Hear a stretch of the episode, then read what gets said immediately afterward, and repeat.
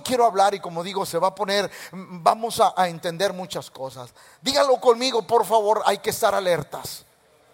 Iglesia, Siempre desde muchos años atrás se nos, dicho, se nos, han dicho que van a venir tiempos peligrosos. El que era mi pastor, el pastor Guadalupe Ramos, al que siempre llevaré en mi corazón y siempre le daré gracias a Dios por su vida, porque fue el hombre que me formó el corazón. E, ese hombre me enseñó algo, siempre. Él siempre me dijo, Pepe, va a llegar el momento en que la iglesia va a tener en sus manos un libro que diga Santa Biblia, pero no será Biblia serán argumentos. Y si usted sabe, la iglesia se está traduciendo en diversos, en diversos lenguajes que de repente pierde la esencia. Entonces, ¿A qué quiero llegar, pastor? Ah, quiero llegar a que de pronto eh, la gente decía, ay, pastor, eso es exagerado, eso nunca va a pasar. Pero quiero decirle que cada día que pasa, cada año que pasa, estamos tan cerca de vivir cosas en la iglesia que no se veían hace 30, 40 años. Por ejemplo, Hace 30, 40 años, ¿usted cree que una iglesia iba a celebrar Halloween? Donde, los jóvenes y los congregantes venían vestidos de brujos y de, y, de, todas esas cosas dentro de la iglesia, eso era una locura, era, era impensable, pero hoy sucede. Hoy sucede y argumentamos, ganamos cinco almas para Cristo. No, las perdiste para Cristo. ¿Por qué? Porque esas almas que vienen dentro de lo incorrecto se acostumbran a lo a lo incorrecto. Así de sencillo. Entonces nosotros tenemos que estar alerta de toda la vida, la vida cristiana y la vida espiritual. Y hoy quiero tomar lo que el apóstol Pablo le enseñaba al joven Timoteo, porque creo que es un tiempo, diga conmigo, de estar alerta. No, no, quiero que lo diga, por favor, de estar alerta. Es un tiempo para que la iglesia esté alerta.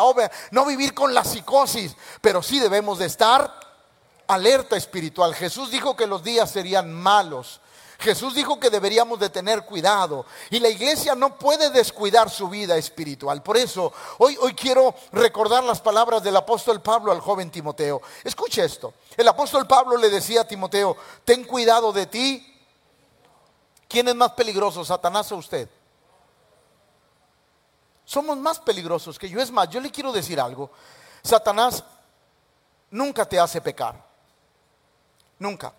Bíblicamente Satanás no te hace pecar. ¿Qué hace? Te pone el cebo y tú decides si caes. Va de nuevo. Te pone el plato y tú decides si lo comes. Por ejemplo, la Biblia dice que Satanás engañó a Ananías y a Zafira. ¿A través de qué lo engañó? De la avaricia y la codicia. Pero no fue Satanás, fueron ellos. Él trabajó en algo en sus corazones de tal manera que ellos tomaron una decisión equivocada. Nosotros tenemos que tener cuidado de nosotros mismos. Y ahorita lo voy a explicar bien. Escuche, porque hay dos cosas que el apóstol Pablo dice, debemos de tener mucho cuidado con dos cosas importantes. Número uno, ten cuidado de ti y de la... Ah, ten cuidado de la doctrina. Y vuelvo a insistir, Vuelvo a insistir porque de repente, pastor, no importa la iglesia que vayamos, yo quiero decirle, no, sí importa la iglesia a la que vamos. No, sí importa porque importa qué me están enseñando, importa qué estoy aprendiendo, importa si me están diciendo lo que quiero oír o lo que la Biblia dice. Entonces, sí importa la iglesia donde yo vaya, sí importa. Ten cuidado de ti mismo, ten cuidado de la doctrina y me encanta cómo, cómo empieza a describir el apóstol. Persiste en Ahí va, ahí va. ¿En qué debo de persistir? Tener cuidado de mí. ¿Y en qué más tengo que persistir? Es decir, nunca me debo de descuidar. No, va de nuevo. Nunca me debo de descuidar. Y nunca debo de descuidar lo que estoy aprendiendo o lo que se me está enseñando. Hay dos cosas en las que debo de persistir y nunca desmayar. En cuidarme de mí ¿Saben ustedes, por ejemplo, que David era un hombre que amaba a Dios pero se descuidó? ¿Sabe usted que Judas, yo no creo que Dios, el Señor lo haya escogido siendo, siendo un hombre incorrecto. Yo creo que el Señor lo escogió siendo correcto, pero se descuidó. Entonces tenemos que aprender a cuidarnos a nosotros mismos de la doctrina, persistir en ello. Escuche lo que el apóstol Pablo le enseñaba, pues haciendo esto que, cuidándote a ti mismo y cuidando la doctrina, te salvarás a ti. Pero no solamente yo, sino a los que te... Ahí va, es impresionante la influencia que tenemos. Por ejemplo, si yo enseño algo equivocado, yo sé que aquí habrá hermanos que ciegamente creerán en lo que yo les diga. Escúcheme. Yo sé que si yo enseño algo equivocado en este lugar, hay hermanos que ciegamente creerán en lo que yo les diga. Y estarán equivocados juntamente conmigo. Por eso si algo tengo que tener es cuidado en lo que enseño. ¿Por qué, pastor? Porque puedo guiar a ciegos a un pozo. Tenemos que tener mucho cuidado con lo que aprendemos y tenemos que saber que lo que aprendemos viene... Ahí va. Escúcheme bien lo que le voy a decir porque este sermón se va a poner interesante porque es doctrinal. Escuche. Usted tiene que llegar a su casa y ver que el texto que yo usé si, si viene aquí. Pues yo quiero decirle que va más allá. ¿Por qué cree que hay testigos de Jehová, mormones, sabáticos? ¿Por qué cree? Porque de la misma Biblia interpretaron cosas diferentes. Entonces, no es solo que usted llegue a su casa y diga, el pastor dijo que San Juan 3:16 dice porque de tal manera, ah, no, si lo dice, el pastor está bien. No, no, no, no, no, no. No es conocer el sentir de Dios y lo que la Biblia habla sobre un tema para poder discernir si lo que dije está bien o es, o es incorrecto. Por eso necesitamos tener doctrina, por eso le insistimos a la iglesia que venga los lunes a aprender la palabra de Dios, porque es sumamente importante lo que alguna vez alguien, no levante la mano para que no se queme, alguna vez no sé, un testigo de Jehová mormón lo ha confundido porque le sacó la Biblia y le dice, aquí dice, no levante la mano para que no se queme. Pero con la cara que me están poniendo creo que sí. ¿Alguna vez usted fue confundido porque llegó un mormón, un sabático y le dijo, ah, sí, mira la Biblia dice, y paz, se lo leyeron, mira la Biblia y usted, ay, sí dice. No vaya a ser que el pastor Pepe esté equivocado.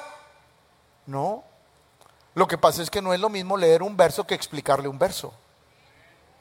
Va de nuevo. No es lo mismo leer un verso que explicar un verso. Por eso es necesario tener doctrina para saber lo que Dios dice. Y es importante porque el apóstol Pablo decía al joven Timoteo, si tú haces esto, te salvarás a ti mismo y a los que debemos de ser una influencia positiva en la gente que nos rodea. Por eso es sumamente importante. Y rápidamente quiero entrar al sermón. La primera cosa que quiero enseñarle a la iglesia es que debemos de aprender a cuidarnos de nosotros. Somos tan peligrosos que una mentira la podemos convertir en una verdad para nosotros. Somos tan peligrosos que cuando alguien nos dice algo que nos ofende, la ofensa nos puede hundir hasta el fondo. Nosotros somos tan peligrosos que una herida del alma nos puede matar porque eh, nosotros abrimos, abrimos la herida al estar pensando en ella.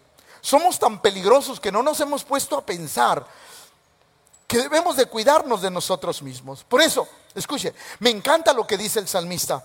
El salmista había aprendido a tener cuidado de él mismo después de todo lo que le había pasado. Él aprendió a tener cuidado de sí mismo. ¿Cómo se cuidaba el salmista? Escuche, y esto es algo que toda la iglesia debemos de aprender a practicar todos los días. Todos los días debemos de practicar esto que practicaba el salmista. ¿Qué practicaba? Examíname. Ahí va. Ahí va, ahí va. Cuando usted va con un doctor y le dice, doctor, quiero que me haga unos análisis, quiero que me haga unas radiografías para ver cómo estoy por dentro. Usted se mete, le ponen el aparato, le salen las radiografías, eh, eh, aquel que interpreta las radiografías la ve y le dice, todo está bien, seguro, todo está bien, perfecto, no hay problema. Yo quiero decirle, de vez en cuando hay que ir para que Dios nos saque una radiografía de nuestro espíritu. Escuche lo que, lo que le voy a enseñar. Examíname, oh Dios, y... A ver, a ver, a ver, ahí va, ahí va. ¿Quién es el único que de verdad puede conocer nuestro corazón? Porque la Biblia dice, engañoso es Él. A ver, ¿para quién es engañoso? ¿Para Dios o para nosotros? Para nosotros. ¿Cuántas veces usted se ha creído una mentira a usted mismo?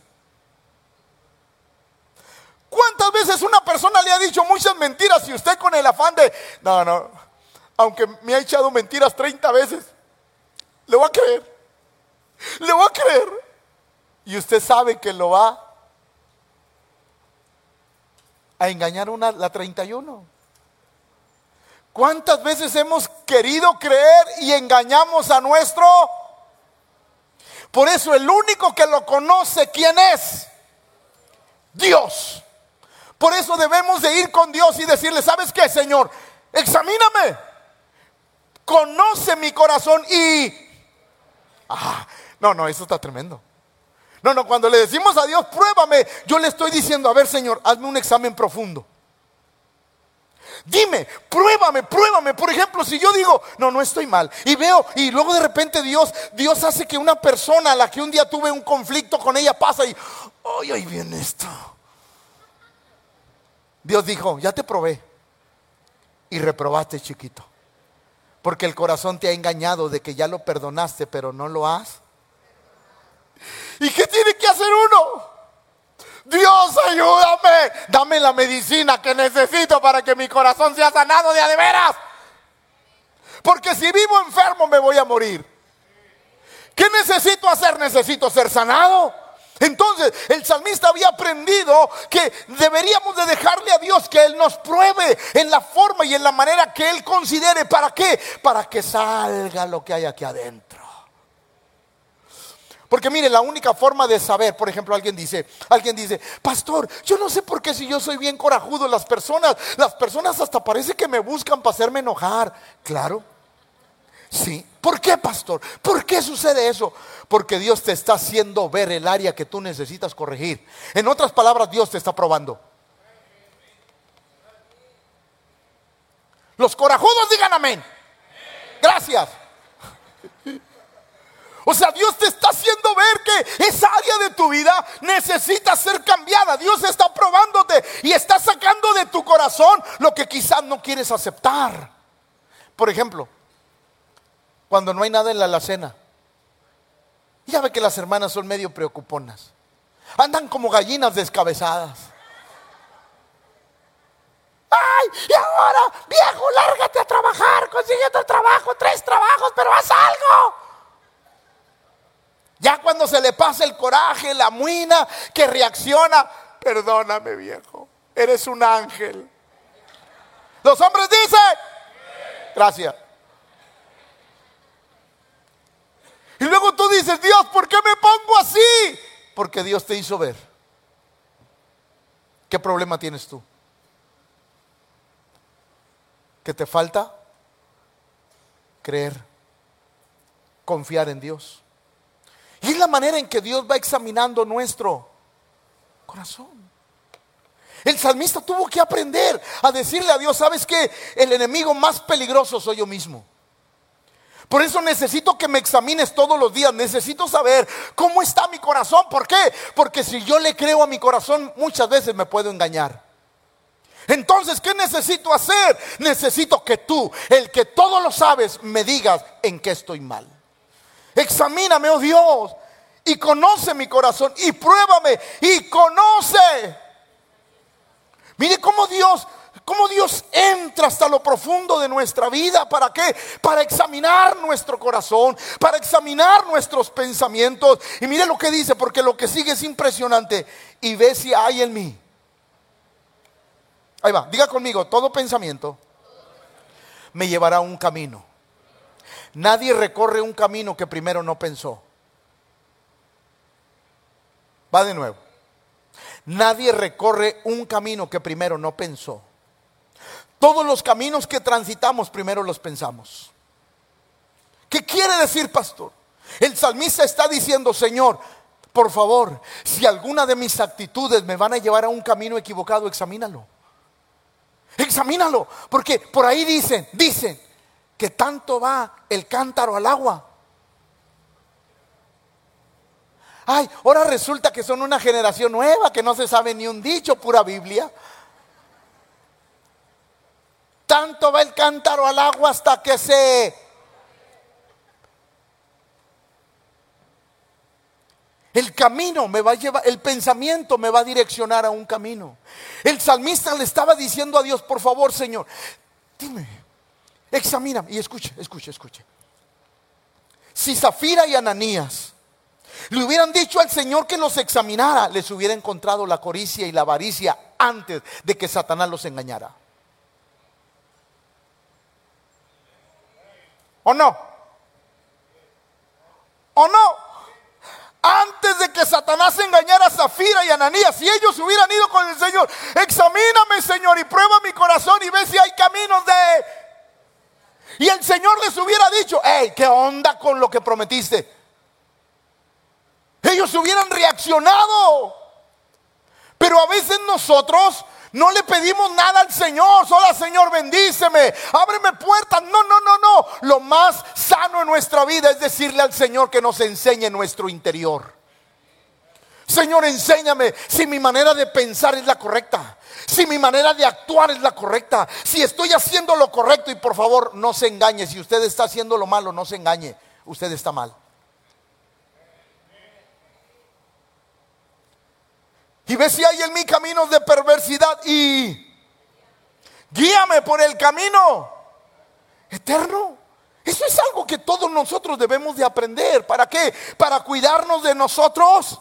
Porque ahí le va, siempre que un cristiano comete errores, el diablo pastor, el diablo de usted. El diablo te enseña el camino, pero no te enseña a transitarlo.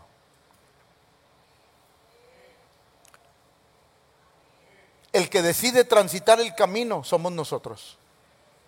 Ahí va. Escuche esto, por favor. Satanás no puede destruir a un creyente que aprendió a dominarse así. Va de nuevo. Satanás no puede destruir a un creyente que ha aprendido a dominarse así mismo. No puede. Cuando un cristiano aprende a dominarse a sí mismo, Satanás no puede con él. ¿Por qué? Porque aprendió a cuidarse de sí mismo. No puede. Por eso si hay algo que toda la iglesia debe de aprender es a tener dominio. Es a tener dominio propio, a, a conquistarnos nosotros mismos. Y cuando uno aprende a dominarse, a controlarse a uno mismo, Satanás no nos va a ganar ventaja en nada. Porque uno aprendió a someterse a Dios ante todas las cosas. Miren lo que dice Proverbios. Mejor es el que tarda en airarse que el fuerte. Y el que se enseñorea de su espíritu que el que toma una. Es mejor aquel que ha aprendido a someterse. Es mejor aquel que ha aprendido a dominar sus instintos, sus pasiones. Es mejor aquel que ha aprendido a dominar su coraje, su enojo, su ira, su codicia, su avaricia. Mire, todos tenemos pensamientos malos. No, pastor, yo no, pues ya estarás en el cielo, serás un zombie. Es que es mentira cuando, no, pastor, yo ni un pensamiento equivocado tengo, vivirás en el cielo y estás aquí no sé por qué. Pero todo ser humano, diga conmigo, todo ser humano, de repente le viene un mal. ¿Hay honestos aquí que dicen amén? Es que sí, de repente te viene un mal pensamiento. Claro que sí. Lo que la gente también llama mentiritas blancas.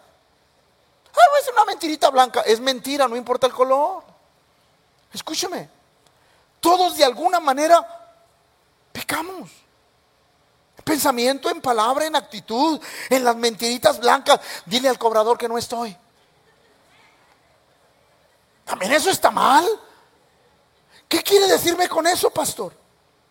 Que nosotros tenemos que aprender a dominarnos.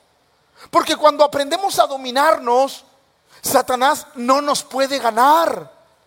¿Por qué? Porque hemos controlado nuestra carne, nuestros pensamientos, nuestros propios deseos, los hemos sometido a Dios. Por eso el apóstol Pablo le decía a la iglesia de Roma, no seas vencido de lo... No seas vencido de lo malo, sino que vence con el bien el mal. ¿Qué quiere decir el apóstol? El apóstol está diciendo que cuando tú has aprendido a dominarte, dominas el mal. No, va de nuevo, por si no lo entendió. Cuando usted ha aprendido a dominarse, usted domina el mal. El mal no puede afectarle. ¿Por qué? Porque usted dice, momento, eso no le agrada a Dios y no lo voy a hacer. Entonces nosotros tenemos que aprender a tener dominio, a cuidarnos a nosotros mismos. No hay nadie más peligroso que nosotros mismos. No seas vencido de lo malo, sino vence con el bien. Mire, déjeme decirle un ejemplo de personas que se descuidaron. Adán y Eva se descuidaron. Va, ¿qué aprovechó Satanás en Eva? Cena gratis el 30 de febrero, el que me la conteste. Su deseo, su egolatría de querer ser como, como Dios. Satanás empezó a platicar con ellos y se dio cuenta que ese era su problema y le tiró el anzuelo y cayó porque no aprendió a dominarse. ¿Qué le pasó a Judas? Satanás sabía que él tenía malas intenciones. Él sabía que él quería poder. Cuando vio que Jesús no iba a ser el rey en la tierra en ese momento, él dijo, pues algún provecho tengo que sacar de estos tres años que he andado con él, lo voy a vender. Y la Biblia dice que lo vendió y le dieron 30 monedas de plata. ¿De qué se aprovechó Satanás? Porque no tenía. Porque no tenía. David cuando adulteró. Porque no tuvo. Porque no tuvo. Ananías y Zafira. ¿Qué les ganó? La avaricia. Porque no tuvieron. Jóvenes que están aquí. Si no tienes dominio propio sobre tu carne, vas a fornicar. Y todo lo que inicia fornicando termina mal. Porque es el peor inicio de una relación. Trague saliva, por favor. Trague saliva. Si usted quiere iniciar mal, hágalo malo. Y le va a ir mal. Si usted quiere lo bueno, haga lo correcto y le va a ir bien. Pero a veces no tenemos, no tenemos Pastor, me ganó el diablo. No, te ganaron tus pasiones. Por eso, jóvenes, no anden en lugares oscuros. ¿Eh, ¿Le está hablando? Pastor, se va, se va a ir conmigo en el carro a solas. Vamos a ir allá por la carretera. Aguas, aguas. Vamos al oscurito para platicar más a gusto. Aguas, aguas. Mi mamá decía, mi mamá decía, mi mamá a veces era dicharachera. Mi mamá decía, el hombre es fuego, la mujer es topa. Llega el diablo y le sopla. Y se incendia todo. San Victoria 1.1. Lo que mal empieza, mal acaba. Mire lo que dice segundo a los Corintios. E, e, este verso es revelador. Pero temo que como la serpiente con su astucia, ¿qué hizo? Engañó a Eva. La serpiente no le dio el fruto, ten Eva, cómetelo. Ella lo agarró. Porque no tuvo. Ahí va, iglesia, iglesia, escúcheme. Tenemos que dominar nuestros deseos y someterlos a Dios para que Satanás no nos gane ventaja alguna. No, va de nuevo. Todos sabemos, todos los que estamos aquí sentaditos, volteé con la persona que está al lado y dígale, ¿para qué te haces? Te está diciendo a ti. Todos sabemos de cuál pata cogiamos. ¿O no? Fortalezcas en el Señor. Fortalezcase Porque el apóstol Pablo le decía, le decía a la iglesia, pero temo que como la serpiente con su astucia engañó a Eva, vuestros sean de alguna manera extraviados, anden perdidos. Cuando la gente que viene a la iglesia empieza a hacer cosas malas es porque está bien extraviada de su sentido. Va, va, se lo voy a comprobar con la Biblia. ¿Qué dice que hizo el hijo pródigo cuando reconoció su pecado? ¿Qué dice la Biblia que le pasó? Gracias. Otra vez dígalo fuerte, por favor. Volvió en sí, porque estaba... ¿Sabe que la gente que viene a la iglesia y se extravía anda fuera de onda? El satélite de Dios se le movió. No hay wifi con Dios. No hay señal con Dios y anda haciendo cosas que no debe. ¿Por qué? Porque no hemos entendido que el dominio propio es tan importante en nuestra vida, que debemos de cuidarnos de nosotros mismos. Porque Satanás viene, Satanás viene, te avienta, te avienta una tentación y tú qué debes de hacer? ¿Qué debes de hacer? Va, ¿qué debes de hacer? No, no, dígalo, ¿qué debes de hacer? Porque si no voy a pensar que se quiere quedar con ella. Va de nuevo. Satanás te avienta una tentación. ¿Tú qué debes de hacer? Pero muchos... Es que Satanás me engañó, pastor. No, no, no. No. Usted apechugó. Y como usted apechugó, usted hoy sufre las consecuencias. ¿Qué tenemos que hacer? Dominio. Va, dominio. Por eso ahí le va. No vaya al cine a ver películas que lo incitan a hacer lo malo. No se quede hasta la una de la mañana viendo, ay pastor, es que esa película está tremenda, pastor. Porque se le va a meter la chiripiolca. Tenemos que ser cuidadosos en nuestra salvación. La Biblia dice, debemos de cuidar nuestra salvación con... Un cristiano que cuida su salvación no juega con ella. Va de nuevo. Un cristiano que cuida su salvación no juega con ella porque sabe cuánto costó. ¿Alguien me está escuchando?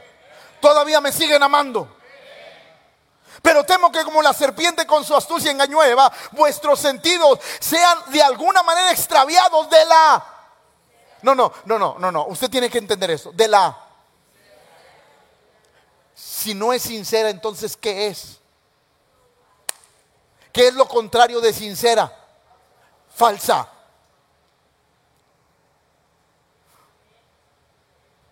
Cuando las personas no tienen dominio propio, están viviendo una falsa fidelidad a Cristo. Nosotros necesitamos tener cuidado y necesitamos tener dominio propio. Porque eso es lo que me va a ayudar a mí y va a ayudar a mis generaciones. A toda la gente que está a mi alrededor, voy a ser de bendición para ellos. ¿Por qué? Porque me estoy cuidando a mí mismo. Cuando nosotros entendemos eso, algo pasa en nuestra vida. El apóstol Juan, el apóstol del amor, mire lo que dice en segunda de Juan, eh, capítulo o verso 8. Mirad por vosotros No ande cuidando a medio mundo, cuídese usted, porque cuidándose usted cuida a medio mundo. Va de nuevo porque estuvo, me la saqué de la manga ahorita. Escuche, cuídese usted y no ande cuidando a medio mundo. Porque cuidándose usted cuida a medio mundo. ¿Por qué? Porque usted será ejemplo. Mire lo que dice el apóstol. Mirad por vosotros mismos para que no perdáis el fruto de vuestro trabajo sino que recibáis un galardón completo como Dios quiere. Yo no quiero mi galardón a medias, yo lo quiero completo.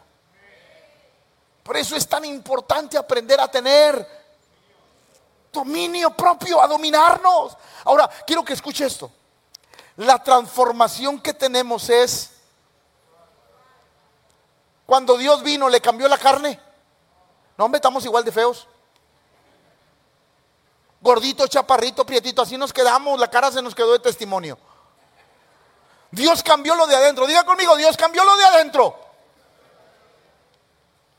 Escuche, porque esto se va a poner interesante. La transformación que tenemos es espiritual o fue espiritual de adentro.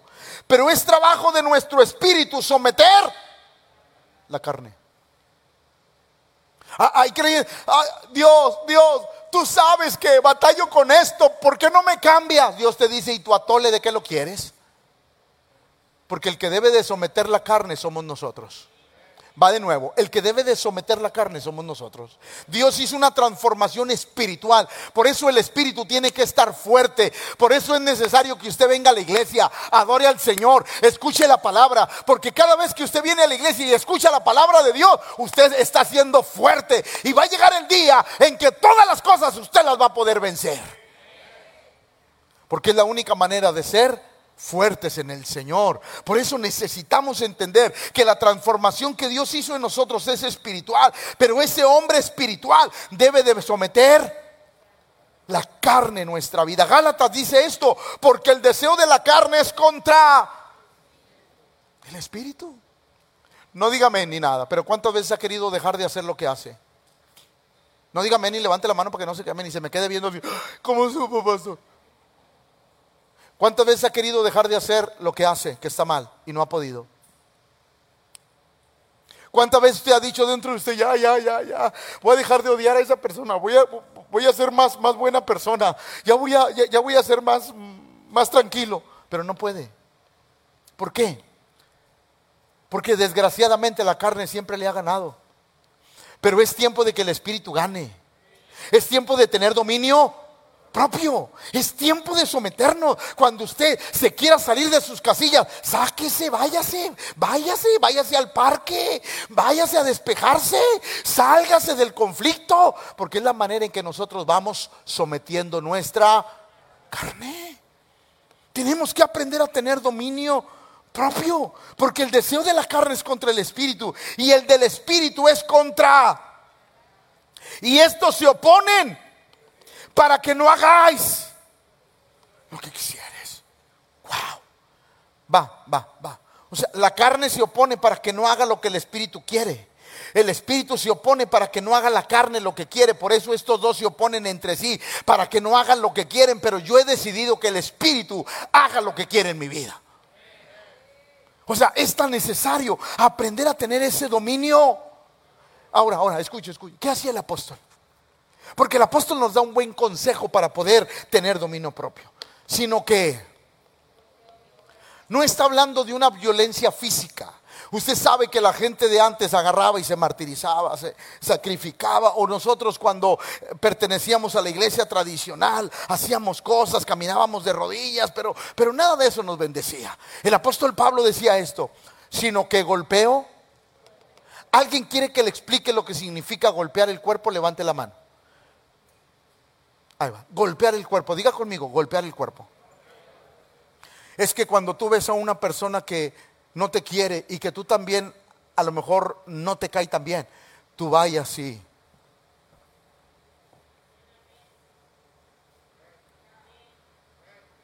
Porque estoy golpeando mí. Cuando una persona que te ofendió y la traes atravesada, la ves y, ¿Cómo ha estado? Dios te bendiga.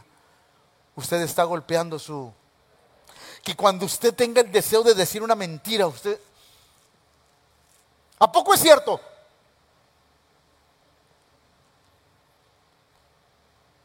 Te estoy preguntando, ¿es cierto?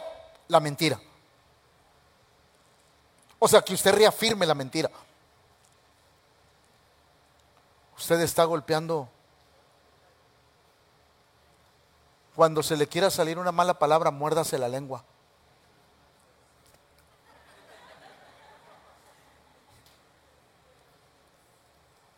Cuando usted quiera hacer una tranza, aguántese. Porque es la única manera en que usted golpea. Es la única manera en que usted golpea su cuerpo. Cuando le decimos a la carne, no voy a hacer lo que tú quieres. Cuando martirizamos la carne para decirle, no voy a dar un paso como tú lo quieres, voy a dar un paso como Dios quiere. Y empezamos la, la batalla de la fe, empezamos a luchar contra nosotros mismos. Golpeo mi cuerpo y lo pongo. Lo pongo a servir para que se le quite. Porque es necesario hacer eso. No sea que habiendo sido heraldo para otros, yo mismo venga a ser eliminado. Mire, ¿qué hizo Saqueo? Saqueo tuvo la oportunidad más gloriosa de su vida. La Biblia dice que Jesús, el Rey de Reyes, Señor de Señores, le dijo a Saqueo, bájate de ahí porque hoy es necesario que pose en tu casa. La Biblia dice que Saqueo vio a Jesús, pero a causa de la multitud, y como él era un hombre chaparrito de estatura, se subió a un árbol llamado sicomoró, y se subió, y Jesús ya lo había visto, le dijo, hey, bájate de ahí, porque es necesario que pose hoy en tu casa. Aquel hombre pecador, publicano, se fue corriendo a su casa y dijo, wow, no puedo creer que el Hijo de Dios va a estar aquí en mi casa, se sentó. Yo creo que preparó lo mejor, fue y acomodó su casa porque el Hijo de Dios iba a llegar. Llegó, empezó a hablar. Aquello estaba tiborrado de gente, la sala, el comedor, el patio, la calle, todo estaba lleno. Y de repente este hombre se levanta. Entonces Saqueo puesto en pie dijo al Señor, he aquí Señor, la mitad de mis bienes. Ahí va, ahí va, ahí va, ahí va. escúcheme lo que le voy a decir. ¿Con qué batallaba Saqueo? No, no, escúpalo. Ay, pastor, es que no lo quiero reconocer porque yo también batallo con eso, escúpalo. ¿Con qué batallaba? Zona VIP, ¿con qué batallaba? Son los que no quieren decir. Batallaba con él. Dinero. ¿Y qué hizo Dios? Le golpeó. Órale. Eh, Saqueo dijo, tengo que golpear mi cuerpo. Tengo que someterlo porque de otra manera no voy a aprovechar la visita del Hijo de Dios. Tengo que golpear mi cuerpo. hermano, si Cristo está en tu corazón, golpea tu cuerpo. Si Cristo, si Cristo llegó a visitarte y habitar en tu corazón, vale la pena sacrificar nuestro cuerpo para que Él se agrade de nosotros. ¿Qué dijo Saqueo? Señor, he aquí la mitad de mis bienes doy a los pobres. Y si en algo he defraudado a algunos, se lo devuelvo pero no lo volveré a hacer. Wow. Cuando uno entiende que uno, debe de golpear su cuerpo, no para, y no estoy hablando de una forma física, estoy hablando de una forma espiritual. Cuando uno dice, pastor, yo me voy a contentar con los que he estado enojado, voy a resolver las broncas con los que tengo broncas, porque voy a golpear mi cuerpo. ¿Por qué? Porque quiero hacerlo correcto.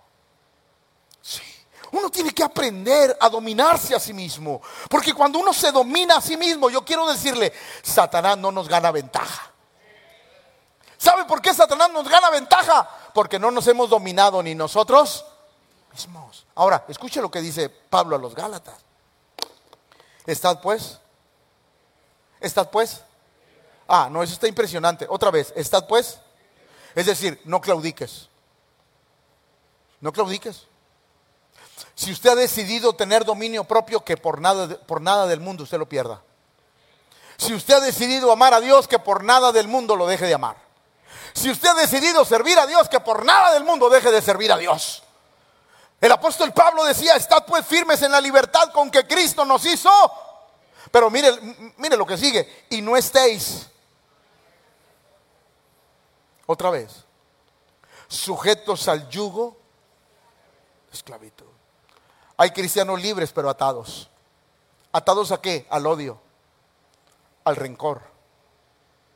¿Atados a qué? A la avaricia, a la codicia, a los malos pensamientos, a los deseos sexuales incorrectos. Hay creyentes que están atados porque no han tenido dominio propio. ¿Y qué necesitamos para vivir en la verdadera libertad? Dominio, dominio propio. Señor, he decidido hoy dominar mi carne porque mi carne me ha dominado y he tenido tantos problemas. Si usted quiere dejar de tener problemas, domine su carne. Va de nuevo. La mejor manera de dejar de tener problemas con este mundo es dominar nuestra carne. Cuando uno aprende esas cosas, uno es muy bendecido. Mire lo que dice el apóstol Pablo. Examinaos a vosotros si estáis en la Mire, qué interesante palabra. Examínate tú mismo si estás en la... Ahí va, ahí va. Iglesia, ¿está aquí? ¿Cómo podemos saber si estamos en la fe? ¿Cómo? Porque es interesante saber cómo vamos a determinar si estamos en la en la fe. Va.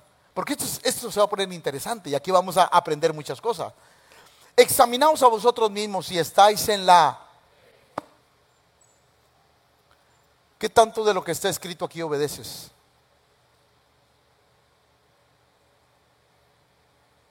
Porque la única manera de probar si estamos en la fe es sabiendo qué tanto obedecemos. Uno no prueba su fe por cuánto ora, por cuánto ayuna, por cuánto levanta las manos, por cuánto danza, no. Una prueba, uno prueba su fe cuánto obedece. Ah, ¿no les gustó? Se lo vuelvo a decir. Uno prueba su fe sabiendo cuánto obedece. La prueba de nuestra fe es la obediencia a la palabra de Dios. ¿Sí? Si me amáis, guardad mis mandamientos. La mayor prueba de fe, de que yo estoy en la fe, es que obedezco esto. Hay cosas que no me gustan de lo que está escrito. Un montón. Pero sé que aunque no me gusten, me bendicen. ¿Sí? ¿O a usted le gusta todo lo que Dios le pide? A ver, los sinceros.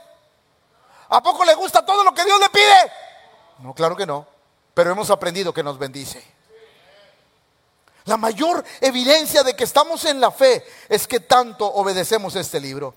Probaos a vosotros mismos. ¿O no os conocéis a vosotros mismos? Que Jesucristo está en vosotros a menos que estéis. Oh, podemos estar reprobados en la fe. ¿Por qué? Porque no hemos, no hemos dejado que el Señor o no hemos seguido las instrucciones de Dios. Ahora, ¿Qué debo de examinar, pastor? ¿Qué debo de examinar? Ahí va, ahí va. Escuche, porque eso está bien interesante. Hay de, los que a lo... Hay de los que a lo... Dicen. Y a lo bueno. Que hacen de la luz. Y de las tinieblas. Que ponen lo amargo por... Y lo dulce por. Eso es un problema. Es un problema. Debo de examinar que para mí lo malo es malo. Hermano, lo malo no es bueno. Lo malo es malo. Va de nuevo, lo malo es malo. No hay medio malo. Hay malo. No hay medio malo. Hay malo. Porque Dios no es de medias tintas. O eres frío o eres caliente. Pero no quiero que seas tibio. Así de sencillo. Dios nos quiere de una sola pieza. Hay de los que a lo malo dicen, bueno, y a lo bueno, malo. Que hacen de la luz tinieblas y de las tinieblas luz, que ponen lo amargo por dulce y lo dulce por... Si no lo dice la palabra de Dios, no lo crea. Si no lo dice la Biblia, no lo practique. Pero si lo dice la Biblia, practíquelo. Porque no podemos llamar a lo malo bueno ni a lo bueno malo. Pero ahí le va lo otro. La segunda cosa, dígale, ay, qué bueno que ya mero termina. Segunda cosa, diga conmigo, primera, cuidarme de mí mismo. Vea, a la persona que está al lado y dile, ay, mano, si yo me tengo miedo, a ti te tengo más. Segunda cosa, cuidado con la... Ah, y eso sí está interesante. Usted tiene que tener cuidado de lo que aprende. Usted no viene a aprender conceptos de una persona. Usted debe de venir a aprender conceptos de Dios. Lo que Dios dice en su palabra. Por ejemplo, yo le quiero decir algo. Si un día yo le digo, hermano, pacte con Dios, tráigase mil pesos al altar y Dios le va a contestar, por favor no me haga caso. Eso no es verdad. ¿Me está oyendo lo que le estoy diciendo? Eso no es, no es verdad. A Dios no se le compra ni se le soborna. Yo he aprendido algo de Dios, que Él es soberano. Y aunque tú le des un montón de dinero, si Él no quiere hacer algo, no lo va a hacer. Y si tú no le das nada y Él lo quiere hacer, Él lo va a hacer. ¿Y sabe qué es lo glorioso? Que no tiene que pedirle permiso al pastor para hacer nada, porque Él es el dueño de la obra. ¿Alguien me está comprendiendo? Por eso tenemos que tener cuidado de la... Doctrina. Sí, tenemos que tener cuidado de lo que nos enseñan. Yo les he dicho que pactar con Dios es algo que no podemos hacer. No. Porque el hombre es voluble, Dios no. El único que puede pactar es Dios porque Dios sostiene lo que dice.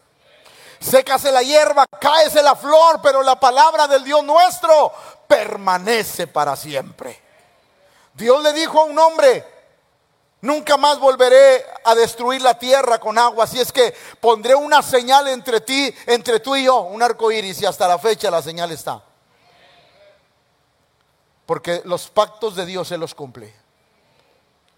Cuidado con la doctrina.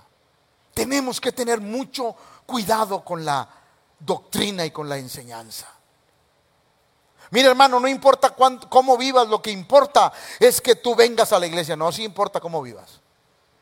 No, sí importa. Hermano, nomás con que tú diezmes y ofrendes, no importa tu vida, no, sí importa. Porque a Dios le importa más tu vida que tu dinero. No, sí importa. Entonces todo depende cómo nos enseñen. Tenemos que estar conscientes de lo que la Biblia dice. Ten cuidado de ti mismo y de la... Ahora, vamos a descubrir qué significa la palabra doctrina. Viene del original, didascal, didascalia, dígalo conmigo, didascalia. ¿Qué quiere decir? Instrucción. Cuidado cómo somos instruidos. Cuidado con la información que recibimos. Cuidado con el aprendizaje que recibimos. Cuidado con la enseñanza que recibimos. Y cuidado con la instrucción o con el instructor que nos enseña. Eso quiere decir la palabra doctrina, didascalia. Tenemos que tener cuidado con todo lo que se nos enseña de la palabra de Dios. Tenemos que tener cuidado. Le voy a poner un ejemplo. Escuche, un ejemplo de una palabra equivocada que está en la Biblia. Marcos 7:11. Estas palabras las dijo Cristo. Pero vosotros decís, ¿qué dice Cristo? No, no, dígalo. ¿Pero qué? No, no, a ver, a ver. Quiero que me escuchen. ¿Qué dijo Cristo las primeras tres palabras? ¿Quién decía? ¿Quién decía? Ellos. No la Biblia y no Dios. Otra vez. ¿Qué decía? No Dios ni la Biblia. ¿Quiénes decían? ellos. No era bíblico. Ellos decían, escuche, basta que diga un hombre al padre o a la madre, es corbán, y ahorita le explico eso, que quiere decir mi ofrenda a Dios, todo aquello con que pudiera. Iba el joven. Decía, no, ma, pues hoy no te puedo dar nada para el gasto porque todo se lo di al Señor. Y Dios decía, eso es una mentira. Tú tienes una responsabilidad con tus padres que debes de cumplir. Así de sencillo. Pero ellos decían, la iglesia, los fariseos decían, mira, de darle a tu mamá y de darle a Dios, dale a Dios. Por eso dice la Biblia, pero vosotros decís, dijo Dios, eso nunca lo dije yo. Eso no es bíblico. Dale al César lo que es y a Dios lo que es de Dios preferían dejar sin comer a los papás y darle al Señor. En lugar de quedarse sin comer ellos y que le dieran al Señor y a los padres. ¿Me estoy explicando una falta de enseñanza? Va de nuevo, ¿me estoy explicando? Cuando Dios dice, pero vosotros decís, no es bíblico. Dios les está, el Señor le está diciendo, no dice en la Biblia, no hay un texto bíblico, ustedes lo han inventado. Ustedes lo han puesto como una doctrina entre el pueblo y el pueblo como todo les cree, pues ahí va. Por eso usted debe de examinar lo que este pastor dice. Yo no me enojo porque usted lo examina.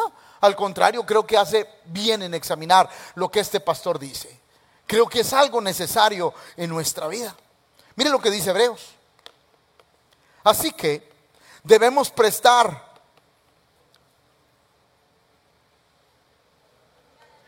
¿A qué? ¿A qué debemos de prestarle atención? A las verdades, no a las mentiras. Por ejemplo, Si yo como pastor les digo, hermanos, el día 31 nos vamos a vestir de brujos. Vénganse al Halloween porque vamos a ganar almas. No, pues ¿cómo? ¿Cómo? ¿Cómo voy a hacer eso? Eso quiere decir que estoy pervirtiendo la verdad de Dios. Un predicador muy famoso, un predicador muy famoso, lo escuché esta semana. No recuerdo en qué ciudad está. No sé si creo que está en Aguascalientes o Pachuca, por ahí. Dijo, le estaba enseñando a la iglesia sobre la noche del 31. Y él dijo estas palabras. Bueno, iglesia, esas son convicciones. Yo en lo personal no sé si lo haría. Y cuando alguien dice no sé si lo haría, eso quiere decir que hay una posibilidad de hacerlo. Pero yo no les prohibiría a ustedes hacerlo, porque eso es una convicción de cada persona. Se oye bonito, pero está mal. Se oye bonito, pero está mal. ¿Por qué? Porque yo vengo a decirles aquí no lo que ustedes piensan que está bien. Yo vengo a decirles aquí lo que Dios dice que está bien. A veces la gente por no querer, por no perder a, a los feligreses, les cumple sus deseos. Pero déjenme decirle algo. El día que Saúl le hizo caso al pueblo, Dios lo quitó de rey. Va Samuel, ¿qué es ese balido de ovejas, ese bramido de bueyes? El pueblo, Señor. Ah, el pueblo. Tú no debes de hacerle caso al pueblo, debes de hacerme caso a mí. Y como le hiciste caso al pueblo y no a mí, hasta ahorita quedó tu reinado y se lo quitaron. Así es que yo no quiero que me quiten el pastorado. Por eso prefiero obedecer a Dios antes que a los hombres. Es tan importante lo que aprendemos. Así que debemos prestar mucha atención a las verdades que hemos oído. No sea que nos desviemos. Es tan fácil desviarse, hermano. Una pequeña mentira te puede desviar de la gran verdad de Dios. Por ejemplo, los fariseos hacían largas oraciones, estaban desviados de Dios. Ustedes coláis el mosquito, pero tragáis. O coláis el camello, ya no sé ni qué. Pero algo colaban y se tragaban algo que no debían. Dios les dice, ustedes están equivocados, está mal lo que están haciendo. No sea que nos desviemos de ellas, pues el mensaje que Dios transmitió, escuche esto, mediante los ángeles, se ha mantenido. La palabra de Dios no cambia, no se actualiza. La palabra de Dios no se acomoda a las épocas ni a las edades. La palabra de Dios permanece para siempre. ¿Alguien lo está entendiendo? Claro, es más, Dios no se actualiza. Podemos, podemos actualizar la forma en que hacemos la iglesia, pero no podemos actualizar las bases de la iglesia. Va de nuevo. Podemos actualizar la forma en que hacemos iglesia, pero no podemos actualizar las bases de la iglesia. Eso es algo que jamás debe de ser cambiado. Por eso el apóstol le enseñaba a, estos hermanos el mensaje de Dios que transmitió mediante los ángeles se ha mantenido siempre firme. Y toda infracción de la ley y todo acto de desobediencia recibió el castigo que, wow, todo aquel que infringe esto recibe un castigo. Por eso es necesario aprender a cuidarnos de nosotros, pero también de la... Mire hermanos, si hoy Hoy es un tiempo tan peligroso. Y yo les he dicho algo y, se lo voy a seguir diciendo. Y Dios sabe que no es por otra cosa simplemente, sino por cuidar el corazón. La iglesia hoy escucha tantos sermones en Facebook, YouTube, que de repente da miedo.